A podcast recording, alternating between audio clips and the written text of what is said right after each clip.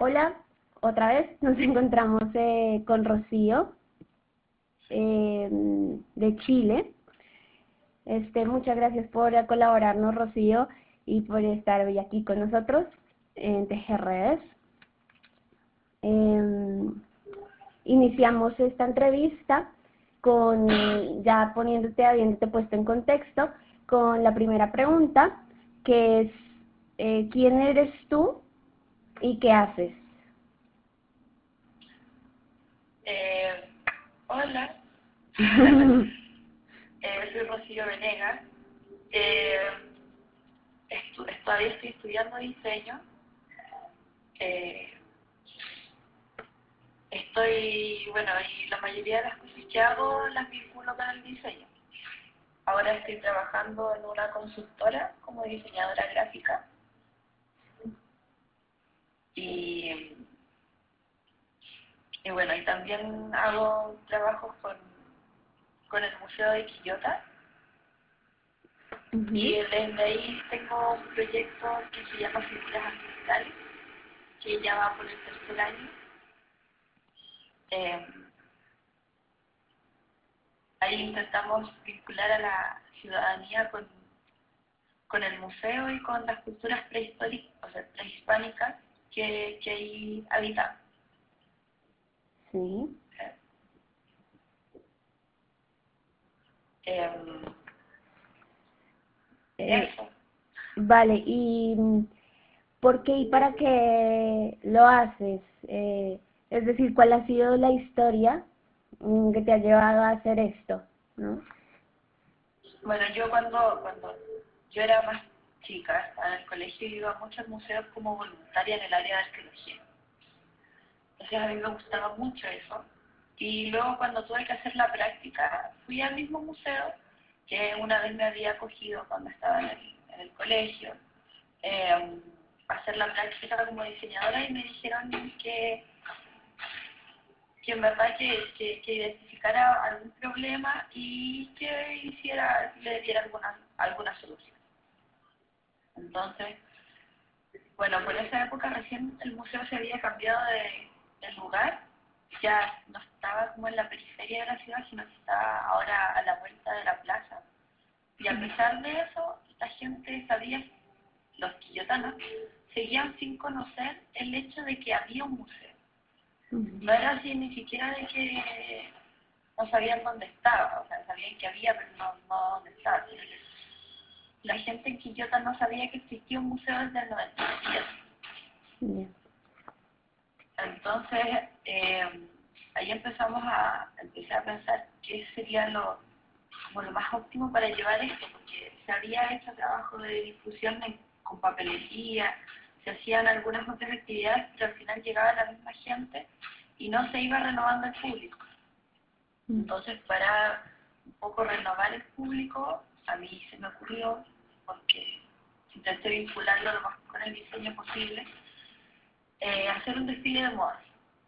Porque así podíamos vincular a la gente, a, a las mujeres más que nada, y llevarlas a llevarlas al museo y así poder también llevar a la gente que nosotras las mujeres llevamos a, a cuestas, a los pololos, a, no sé, a una mamá, a los hijos. Entonces, y así empezar a generar eh, como redes y a sociabilizar lo que existe en el museo a partir de, más que nada, de la mujer, de, de sus intereses con, como con la ropa, invitarla a ella a, a, a acercarse. Bien. Eh, ¿Y mm, qué factores claves tú manejas para tener motivada o comprometida a la gente con tu proyecto? Eh, bueno, los diseñadores, la mayoría trabajan, bueno, estos los diseñadores ellos trabajan eh, por, como por la difusión que se le hace al proyecto, ya que el, el desfile se hace una vez el desfile en grande y después los diseños de, de los chicos quedan como en préstamo por un año hasta el, el nuevo desfile con el museo y el museo lo- los ocupa en diferentes actividades. También, de hecho, se ocupan los, los diseños del, del desfile para, para la elección de la reina de, de la ciudad. Entonces se, se ocupan en, en, otras instancias también de la misma ciudad. No queda solo en, en, en una sola actividad que sería el desfile que se hace una vez al año. Ok. O sea que como que bajo esa eh, reutilización también que hacen con lo que ustedes eh, producen o bueno hacen, también le das una continuidad al proyecto, ¿no? Sí. Ok. Bien. Eh, bueno, la segunda pregunta es eh, si nos puede relatar eh, cómo ha sido el proceso como emprendedora social que te convierte o te hace ser un agente de cambio eh, con la sociedad. Entonces, eh, este proceso, como ya un poco te conté, eh, se relaciona un poco en torno a que si ya has identificado que, según lo que me comentas, sí, una comunidad, un territorio donde diriges tus acciones. Eh, tengo entendido que es en Quillota, ¿no? Sí, es una ciudad pequeña cerca de, de Valparaíso. Bien. Eh, o sea que bajo ese, ese, criterio ya lo tienes, ya tienes una comunidad y un territorio identificado, que es lo que eh, permite que si, se siga la siguiente etapa de un proceso, que es eh, identificar la oportunidad o necesidad que existe en esta comunidad. Eh, entonces, eso, ¿no? Te, tienen identificación una necesidad que supongo es que no el, el museo no se le había dado la visibilidad que, que requería, supongo que es así, ¿no? Ok. Entonces, Eh, dime. bueno, todo esto empezó por, por, por un por una por algo que sucedió como dos años antes que yo fuera al museo. Eh, se encontraron unos vestigios arqueológicos importantes en un sector de Quillota y eh, la gente estaba molesta porque no, no avanzaban los, lo- las cosas de como de construcción y se le empezó a echar la culpa al museo de que por culpa del museo esto no, no, no avanzaba. Entonces la gente, al no saber que tenía museo, tampoco tenía un afecto hacia el museo, ni a lo que, lo que resguardaba el museo, que son las texturas prehispánicas del, del sector, de la misma ciudad. Entonces, eh, para que esto no volviese a ocurrir y Quillota pudiese mantener su, su, su historia, por así decirlo, se empezó a, buscar nuevas maneras de, de poder acercarse, de poder que el museo se acercara a la gente, no que la gente necesariamente llegara al museo. ¿Y mm, cómo fue ese proceso? Entonces, eh, eso sí nos podría relatar un poco ese proceso que, que hoy o durante todo este esto que has hecho y que sigues haciendo te convierten en, en, en ese agente de cambio, ¿no? Porque has generado un cambio. Entonces, ¿cuál ha sido ese proceso que, que te ha permitido ser eso, una transformadora social, haber acercado a la gente con el museo y, y, y demás? Eh, y la verdad es que siempre he tenido como la, un poco la necesidad de, de crear, de donde veo que algo no, no va muy bien, generar algo. De hecho, he hecho otros proyectos con la escuela donde trabaja mi mamá, Ujú. con niños para enseñarles arte, pero no arte así como pintar, sino que corrientes artísticas y todo eso en, en escuelas de, eh, de alta vulnerabilidad social, Sí, para que ellos puedan tener como otra perspectiva de lo que hay, de que están solo los monitos animados, también también les enseñamos del arte, cosa de que pudiesen ver de que todo se podría transformar en arte o en cultura, si es que lo, veíamos desde otro punto. Eh, también estuve en, la, en la federación del 2011, acá en, en Valparaíso, que también hicieron que, que empezara, empezaran a darme vueltas otras cosas. Eh, acá en el 2011 hubo una gran, eh, como una gran revolución con respecto a la educación y yo era la encargada de comunicaciones de, la Federación de la Universidad de Valparaíso. Entonces desde ahí empezar a generar los cambios eh, para mí se hizo como imperativo y buscar las mejores formas de, entregarle a la, a la gente lo que y de las formas más fáciles para que las personas pudiesen entender lo que, lo que, a lo que queríamos llegar. Y al final igual siempre le llega a la gente que tiene un poco de interés y que al final nunca se lo habían mostrado de, de tal o cual manera. Ok, y, y ahora que mencionas que de, de la manera más fácil eh, te interesa brindar esa posibilidad de, de llegar a gente o hacerle ver algunas cosas, cuáles han sido eh, esas herramientas que, que, has utilizado, ¿no? esas expresiones culturales que quizá eh, has, has, empleado para um, transmitir algo a la gente. Yo soy diseñadora, entonces todo lo veo desde el diseño.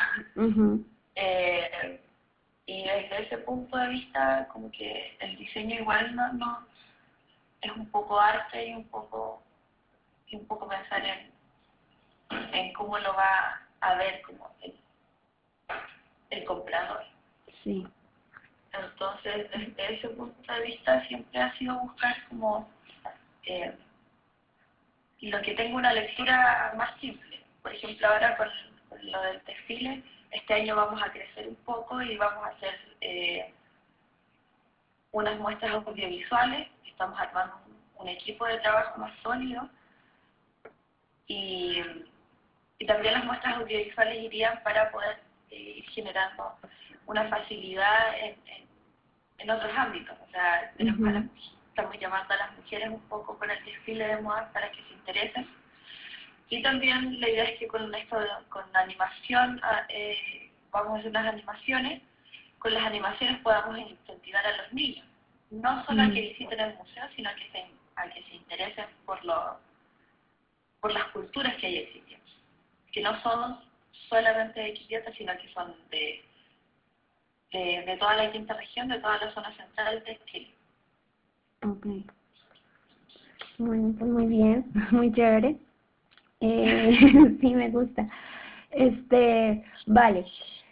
Eh, seguimos con, eh, bueno, ¿en qué etapa te encuentras tú en tu proyecto como emprendedora social, cultural. Entonces, eh, te explico, bueno, ya te expliqué un poco las etapas, eh, igual te las eh, recuerdo. Em, esto es para ver un poco de qué manera o en qué mm, lugar te encuentras con tu proyecto, ¿vale? Entonces, encontramos en nuestra investigación anterior que hay personas que tienen su idea eh, de proyecto y ya, y eh, piensan ponerlo en marcha, pero no trabajan. Eh, otro escenario es que hay personas que trabajan en un oficio distinto al que al que se encuentran, digamos, más vinculados. En tu caso, por ejemplo, eres diseñadora, pero trabajarías en otro sector y con el dinero que ganas trabajando en eso, que no tiene mucha relación con lo que te gustaría hacer, em, con ese dinero inviertes en tu proyecto, ¿vale? Eh, otro escenario que, que observamos es el de las personas que trabajan en su oficio cultural y con ese dinero que ganan invierten en, en su proyecto, en su, en su propio proyecto. Y el escenario óptimo que encontramos son las personas que trabajan eh, en su propio proyecto y que haciendo lo que les gusta en su oficio cultural y este proyecto les permite solventarse y, el proyecto también es autosostenible. Entonces, un poco en qué escenario tú consideras que te encuentras con el proyecto que estás poniendo en marcha o que estás haciendo. Eh, yo creo que con la gente que trabaja, o sea, yo trabajo igual en lo que me gusta, soy diseñadora y trabajo como diseñadora, pero no, no es el proyecto el que, el que me sustenta. Eh, trabajo en, otra parte. Eh, igual tampoco he tenido yo que reinvertir tanto o, ponerle plata al, proyecto porque gracias al universo tengo las muchas facilidades dentro de la municipalidad de Quillota, de hecho ellos ponen el, teatro donde se hace el desfile, eh, ponen la, eh, la, iluminación, el sonido para el día del desfile, mi escuela donde, donde estudio, eh, el año pasado puso las telas y este año también va a poner telas para, para el diseño. Me conseguí otra o sea, más que nada ha sido sola, sola gestión. Eh, no ha habido que invertir tanto dinero como, como tal. Ahora igual tenemos que, que vamos a tener que poner plata del día del desfile para, para pagarle a los modelos, así como el pasaje y, y comida, pero mucho más que nada, más que eso no. La idea es este año igual con el, con el equipo que estamos formando es lograr poder postular, empezar a postular a más fondos y empezar a ganar más fondos y hacer que esto se haga sustentable. Pero por el momento estoy en la etapa de trabajo en otra cosa. Ah, ok. Vale, o sea, estás en este proyecto y te sustentas también al mismo tiempo con una actividad paralela. Sí. Eh, que tiene relación a, lo que tú igual haces. Sí. Ah, con el ámbito del diseño y demás. eh, y cuando hablas de mm, mm, la manera de encontrar fondos o, o bueno, recursos, ¿no? Que me comentabas, ¿cuáles son esas estrategias que, que plantean para, para obtener esos recursos financieros que necesitan? Las que, las que nos ha... O sea, este año vamos a postular un FONDAT, que es un fondo de las artes de acá de Chile. Eh, que el año anterior no, no, no, lo alcanzamos a postular porque nos faltó un papel. Ah, ok. Eh, es una subvención. ¿Ah? Es como una subvención, ok. Sí, es como una subvención. Bien. Pero, pero en general la verdad es que nos hemos sustentado bastante con, como, con lo que nos llega. He, he sido súper afortunada de de tener harto apoyo de varias partes. Ahora tenemos, eh, hay una, una tienda que nos va, a los chicos, a los diseñadores les va a dar un 20% de descuento en todas las telas que quieran comprar para el desfile. Mm. Eh, la escuela ahora se va a poner, la escuela de diseño tiene una, un fondo de telas y las tiene que ocupar, así que encontraron que era una, una buena idea ocuparlas como en, en, los diseños de, de, esta, de este desfile.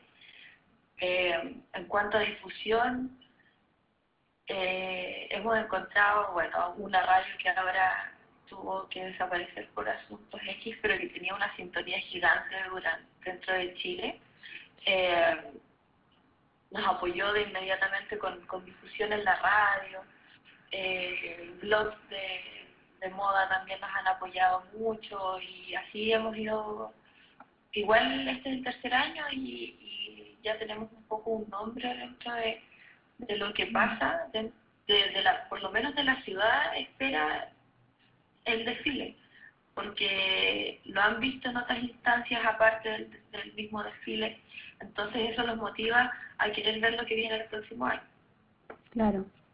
O sea que, digamos, la estrategia que, que has utilizado, que han utilizado con con tu proyecto es desplegar en redes, ¿no? Hacer contactos y, eh, y todo. Solo contactos y... Eso, y generar colaboración. ok. Ah, bueno, pues muy bien. Y, y ya como una última, eh, ¿cuáles son los indicadores que utilizan para mm, medir la consecución de los objetivos del proyecto, del emprendimiento social, cultural de, de ustedes? Y, eh, y para medir no solo los objetivos, sino el impacto que tiene y su viabilidad o perdurabilidad. Bueno, fue bastante fue súper extraño porque fue bastante notorio el, cambio que hubo entre lo que pasaba en el museo antes del desfile y después del desfile. El mes que anterior a hacer el desfile, hubieron 150 visitas en el mes. En el mes posterior del desfile hubieron 300 y así ha ido subiendo hasta llegar a cerca de mil visitas diarias, o sea, mensuales. En una ciudad que es pequeña y que no consume tanta cultura, eso es bastante. Entonces, eso empezó a pasar desde el primer año del, que hicimos el desfile el año pasado. Igual aumentó la, la gente y también eh, las personas que estaban interesadas por saber más sobre las culturas también aumentó muchísimo, que, que, empezó a preguntar por lo que pasaba en Quillota antes, antes de Quillota ser Quillota. O sea que... Y bueno, y, el interés de los diseñadores, porque esto los diseñadores nosotros hacemos una convocatoria abierta, que ahora de nuevo está abierta hasta fin de mes, para los diseñadores que quieran participar, y el primer año eran, eran siete, no, eran cinco, el año pasado fueron ocho. Y así ellos mismos han ido, se han ido mostrando y han ido buscando y de hecho los diseñadores que han estado en las versiones anteriores preguntan cuándo va a ser el desfile, eh, que cuando empiezan las actividades para poder ir al museo, que dónde están las bases. Entonces igual es un cambio súper rico ver que la gente se motiva y quiere saber, y también quiere saber más porque aparte de la experiencia para por lo menos para los diseñadores no es solo mostrar su su vestuario, sino que poder involucrarse con, con lo que existe dentro del museo. Bien, y eh, ¿cómo miden eh, el impacto en cuanto a lo que me comentabas de se ha logrado generar mayor visibilidad del museo, pero aparte se ha logrado eh, generar como esa cercanía ahora entre la gente mm, de, de la comunidad, de la población con su museo, ¿no? Entonces, sí. ¿cómo, ¿cómo miden también ese impacto que, que se ha generado? La verdad es que así como una medición muy especial no hemos hecho porque eh, no, no hemos tenido el tiempo, yo creo, para, para poder verlo, porque yo estoy en Valparaíso trabajando y las chicas están haciendo otros proyectos. Y, y los medios tampoco han, han, han, estado muy muy muy atentos. O sea, el, el tema de la medición y todo eso es, es como difícil, aparte en una ciudad que, que se mueve tan poco, pero como con instrumentos en sí. Eh, hay encuestas sí que se han hecho que el primer año que, se, que antes de realizar el desfile, que habían sido de 200 personas a las que se les consultó, habían habido creo que 30 que sabían que existía el museo. eh, a pasar al año posterior que ya de haber hecho 200 encuestas las personas que sabían que existía el museo y que y que habían adquirido alguna actividad del museo habían subido a 100. Mira. Ok, ok.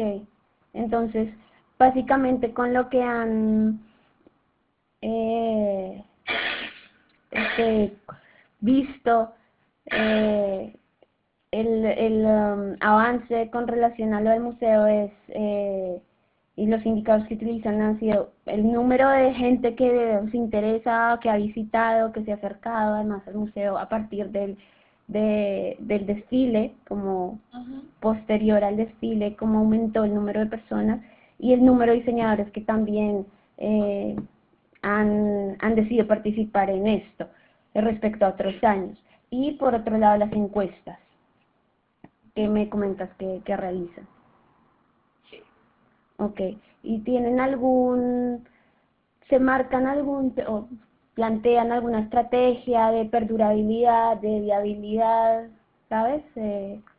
Eh, sí, lo que queremos hacer es, bueno, este proyecto está pensado como de ser de cinco años para poder, o sea, nos quedan, ahora nos quedan tres años, eh, porque son cinco las culturas. El, el, primer año no lo contamos mucho porque fue como una instancia beta. Y, y los diseñadores eligieron qué culturas tomar. Entonces no se les dio una cultura en específico. Pero desde el año pasado eh, se les da una cultura y se las, las estamos viendo como por orden cronológico. Eh, eh, y nos quedan tres culturas más por ver. Ok. Eh,